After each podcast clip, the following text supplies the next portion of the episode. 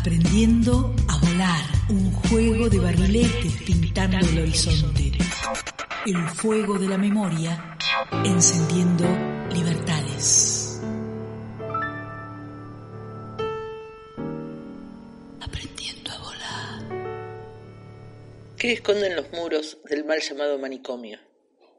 ¿Qué esconden los muros de la cárcel? ¿Qué esconden los muros de los institutos donde privan de su libertad y les confiscan la vida a los y las mal llamadas menores? ¿Qué sucede tras las fronteras de los barrios populares militarizados? ¿Qué sucede tras los muros que levantamos en nuestra sensibilidad y en nuestra conciencia para no ver, para no sentir lo que sucede en aquellos territorios poblados por los invisibles? ¿Por qué no miramos más allá de los muros? ¿Cuál aislamiento es de cuidado e inclusión y cuál es descuido y reclusión? ¿Cómo viven, sobreviven quienes fueron depositados en condiciones de encierro como si fueran plaga, como si fueran peste, como los leprosos y leprosas de ayer, como las y los descartades? ¿Cómo funciona el aislamiento del aislamiento?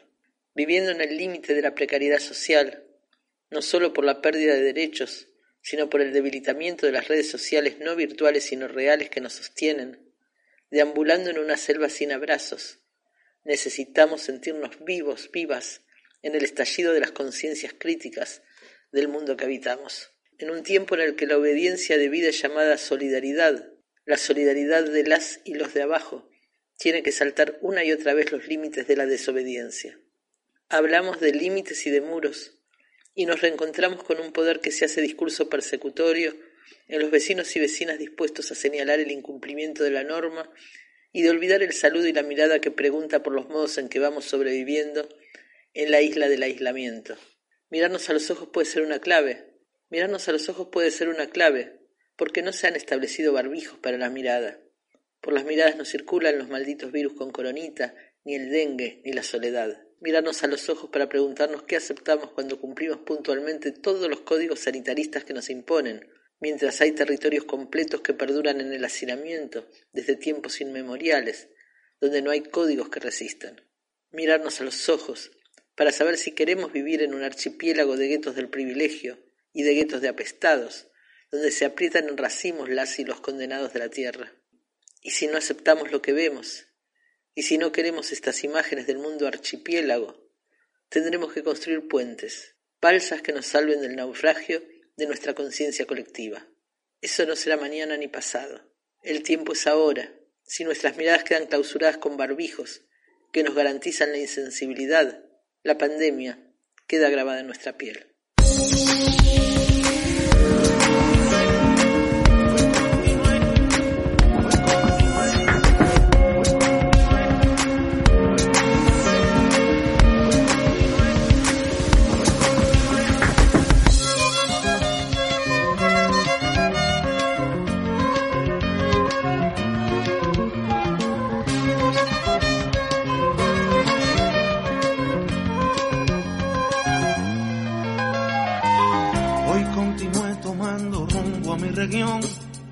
Clavando señas, descifrando encrucijadas.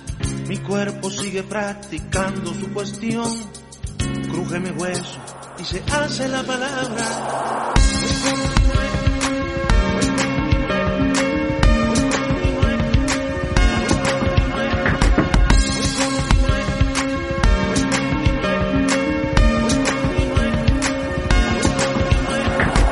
Hoy continué domesticando la razón llena de asombro ante el día sucedido. Proyecto un rápido boceto de la acción, trazo versiones que capturo del olvido, por eso canto arena, roca que luego es multitud del agua buena y canto espuma, cresta que cuando logra ser ya no es ninguna.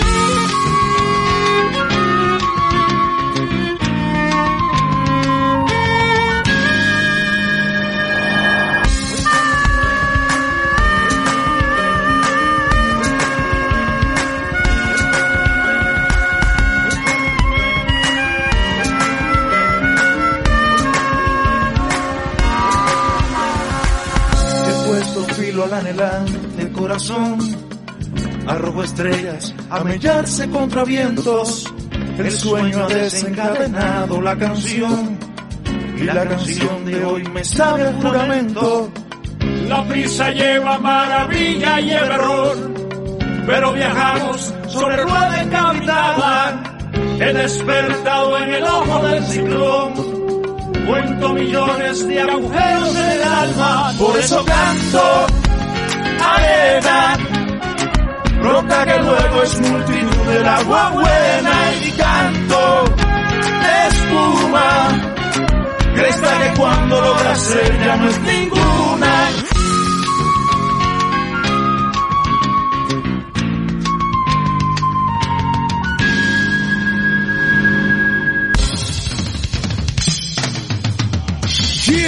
Profundas las razones que entierran aquí mi raíz. Creadores sinceros son el alma de este país. 25 pasos de un andar infinito, nuestra matriz. Y nunca olvidar la bala que fractura el pecho de cada hermano Que ser único ver que atraviesa la maldad. Aunque la encierren bajo piedra, florece la verdad. Para un Martín merecer, no conformarse conmigo. Tenemos nuestra vida y una obra que realizar.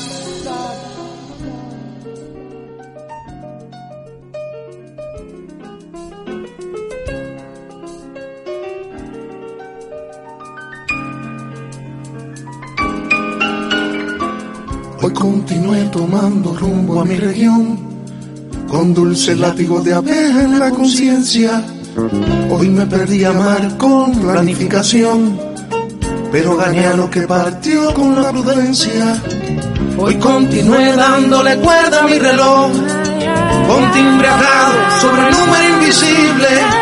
Poco me importa dónde rompa mi estación si cuando rompe está rompiendo lo imposible. Por eso canto es multitud buena. Que cuando lo ya no es.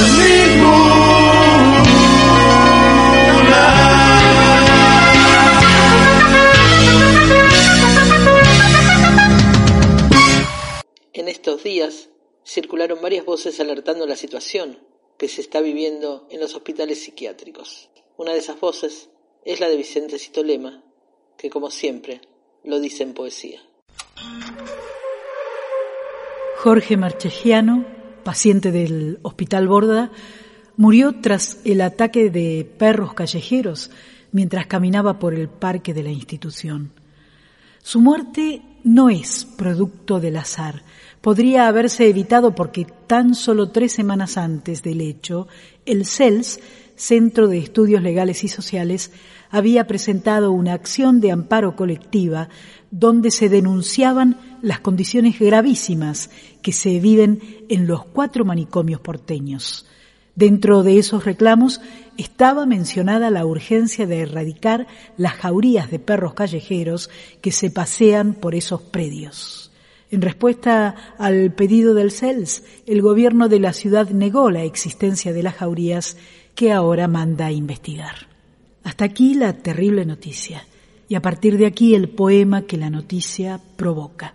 Es Vicente Cito Lema quien escribe con urgencia y dolor este mayo del 2020 tras leer el comunicado del Frente de Artistas del Borda, poema que titula Denuncia apestada.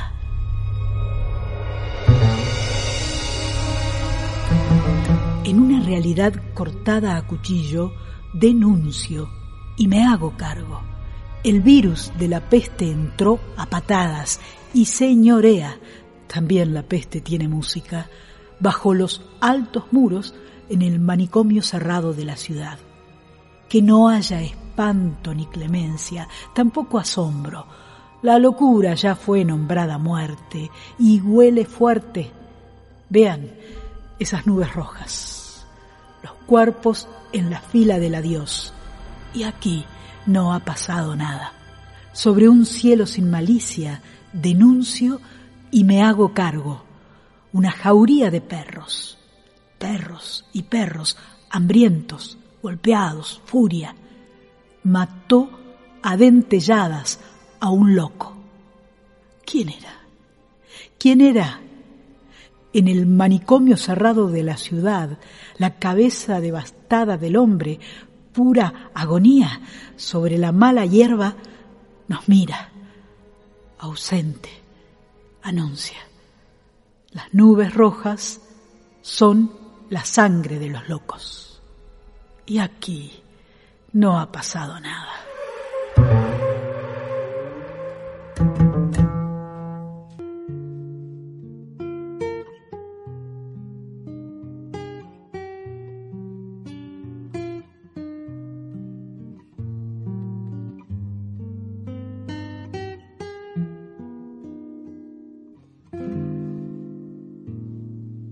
Sitiado corazón y esperan tu renuncia. Los únicos vencidos, corazón, son los que no luchan. No te entregues, corazón libre, no te entregues te entregues corazón libre, no te entregues. No lo dejes corazón, que mate la alegría. Remienda con un sueño corazón tus alas malheridas te entregues corazón libre, no te entregues, no te entregues corazón libre, no te entregues. Y recuerda corazón, la infancia sin fronteras de la vida, corazón, carne de primavera. No te entregues, corazón libre, no te entregues. No te entregues, corazón libre, no te entregues. Se equivocan corazón con frágiles cadenas, más viento que raíces, corazón, destrozalas y vuela. No te entregues corazón libre, no te entregues corazón libre, no te entregues. No los oigas, corazón, que sus voces no te aturdan.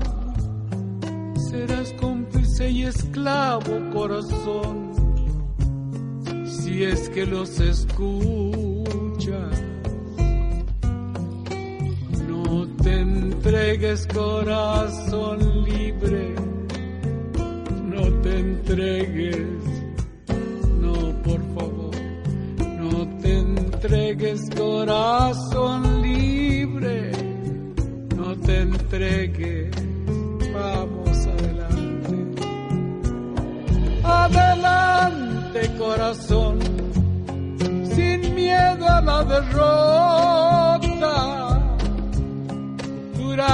estar vivo, corazón. Vivir es otra cosa.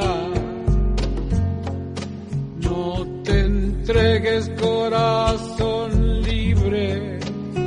No te entregues, no, por favor, no. No te entregues, corazón libre. no te entregues. Entregues corazón libre, no te entregues. No te entregues corazón libre, no te entregues.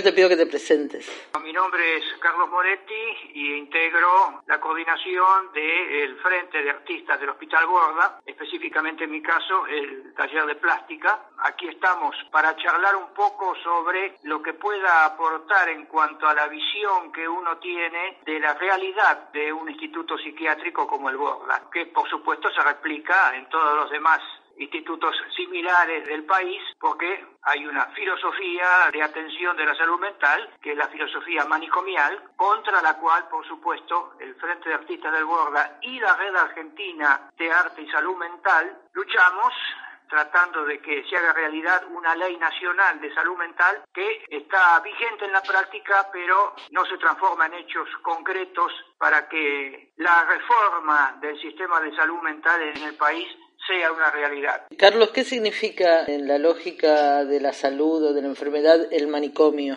Yo personalmente, y me hago cargo de lo que yo digo, califico al manicomio como una cárcel para inocentes, porque la gente vive allí en un estado de encierro. Puede llegar a salir a la calle de tanto en tanto con el correspondiente permiso, porque no es un sistema de libertad condicional ni siquiera, o tal vez sí, libertad condicional si dan el permiso. Pero bueno, el, el tema es que están allí segregados de la sociedad, en buena medida olvidados por la sociedad, porque también hay una voluntad de la sociedad que está fuera del hospital de desembarazarse de ellos tirándolos allá adentro. Y si te he visto no me acuerdo. La condición de encierro de esa gente es absolutamente desgraciada, porque estás allí vegetando durante años, y cuando digo años, digo en muchos casos muchos años, hay gente que se ha muerto de vieja dentro del hospital y hay gente que se va a morir de vieja dentro del hospital, y el sistema no, no cura, el sistema no cura. Ese encierro no cura a nadie, al contrario, puede llevar a agravar las cosas, porque te separa absolutamente de la sociedad y vos terminás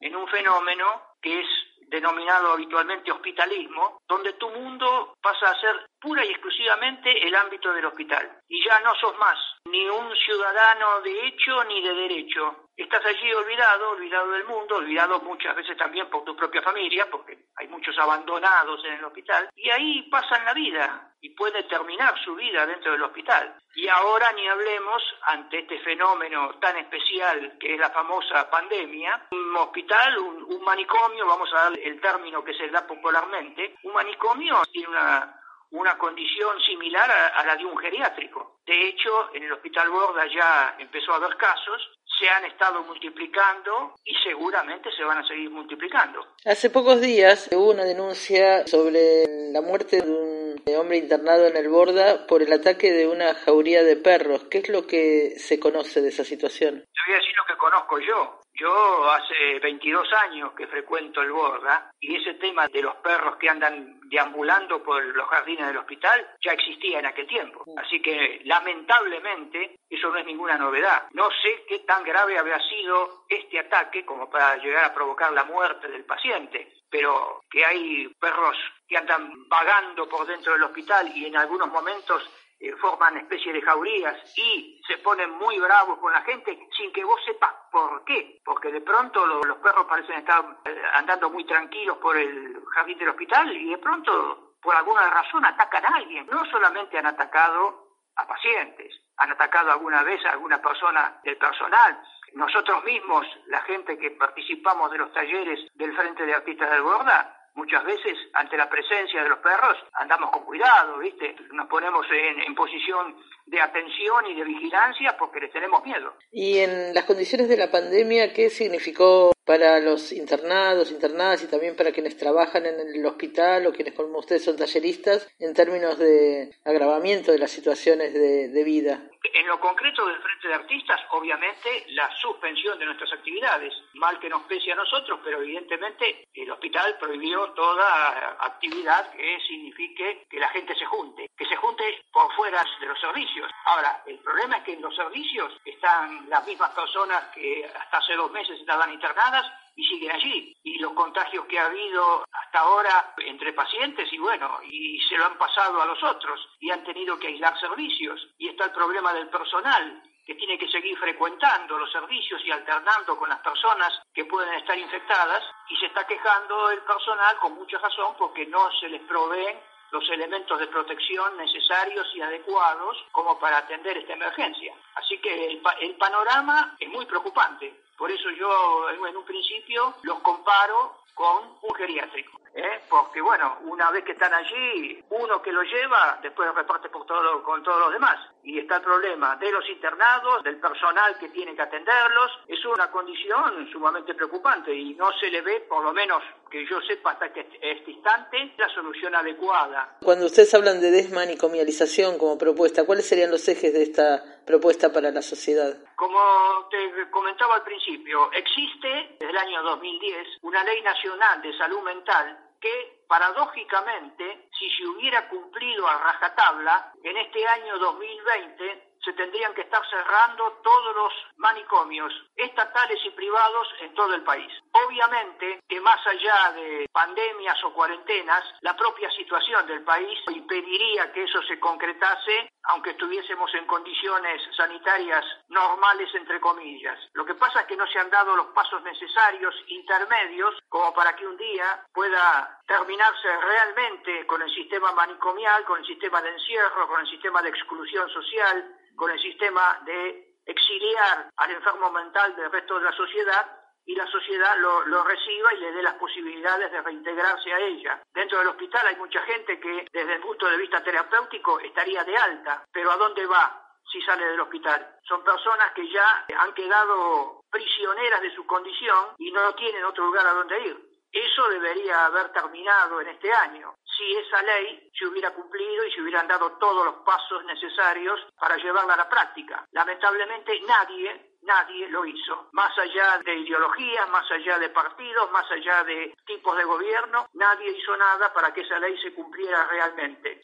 Un sistema que, que no cura a nadie y empeora a todos y bueno, lamentablemente las perspectivas son que esto se mantenga por mucho tiempo más porque en medio de la realidad que estamos viviendo, no se están tomando las medidas prácticas para llevar la ley a su culminación y no hay tampoco en la sociedad una opinión generalizada que se ocupe y se preocupe por la condición de las personas que alguna vez sufrieron una crisis mental, pero en vez de ser tratadas como pacientes de una crisis son tratadas como personas que ya no pueden volver a ocupar un lugar en la sociedad y quedan abandonadas dentro de los manicomios.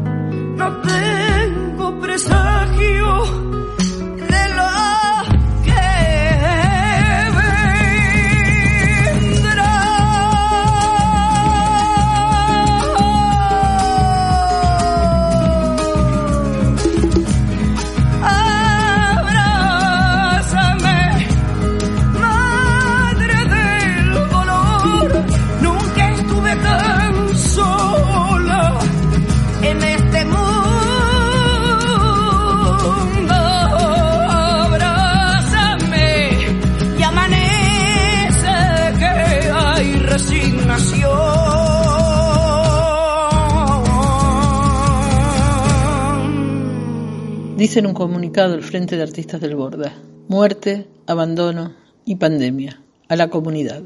El Frente de Artistas del Borda expresa su preocupación por la situación de desidia institucional que se vive en el Hospital Borda, dependiente del gobierno de la Ciudad de Buenos Aires, a pesar de los numerosos reclamos que se han realizado por falta de insumos, escasa limpieza y poca seguridad para los trabajadores y los internados. Por un lado, existe creciente preocupación ante el avance de la pandemia del coronavirus, que por la información que poseemos ha contagiado a alrededor de 15 personas de los servicios 5, 18 y 23, entre internos y trabajadores del hospital. Quisimos confirmar esta información en la dirección del Hospital Borda a través de un compañero del Frente de Artistas del Borda, pero le fue negada todo tipo de información. A esto se suma el reciente caso del interno Jorge Marchegiano del Servicio 15, que murió este pasado viernes 22 por causa del ataque de un grupo de perros dentro del hospital, como muestra de la desatención que sufren los internados en un manicomio. Cabe señalar que la existencia de jaurías en los parques del hospital ya había sido denunciada en un amparo que había presentado el CELS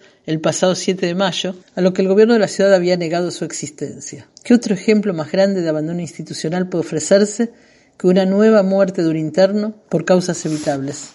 El Frente de Artistas del Borda, desde el viernes 13 de marzo, no puede realizar las actividades de sus 11 talleres artísticos porque fueron suspendidas por orden de las autoridades del hospital por la aparición del coronavirus. Además, por el aislamiento social obligatorio, seguimos teniendo serias dificultades de acercarnos y entrar al hospital. Aún con estas limitaciones, también el viernes 22 de mayo, encontramos que el galpón Martina Bregú, del Frente de Artistas del Borda, donde funcionan los talleres artísticos, tenía violentada su puerta de entrada y dentro del mismo fueron forzados dos muebles donde se han robado materiales de los talleres de música, teatro y circo. Uno de nuestros compañeros, se dirigió a realizar el reclamo a la empresa de seguridad privada del hospital y aducen no tener conocimiento de ese hecho y ante el pedido de colocar fajas de seguridad y custodia se negaron a hacerlo. Hace 36 años que el Frente de Artistas del Borda viene lidiando con la pobreza y la marginación para mejorar la calidad de vida de las personas internadas en el Hospital Borda y en favor de la desmanicomialización a través de las herramientas artísticas. Exigimos al Estado urgentes medidas que mejoren las condiciones de alojamiento y garanticen la seguridad para todos los internos y trabajadores. Frente de Artistas del Borda, mayo del 2020. Aprendiendo a volar. Un programa en movimiento. El atrapasueños en el aire radial. Aprendiendo a volar. Aprendiendo a volar. Aprendiendo a volar. Un tiempo para nosotras. Y al patriarcado, ni la hora.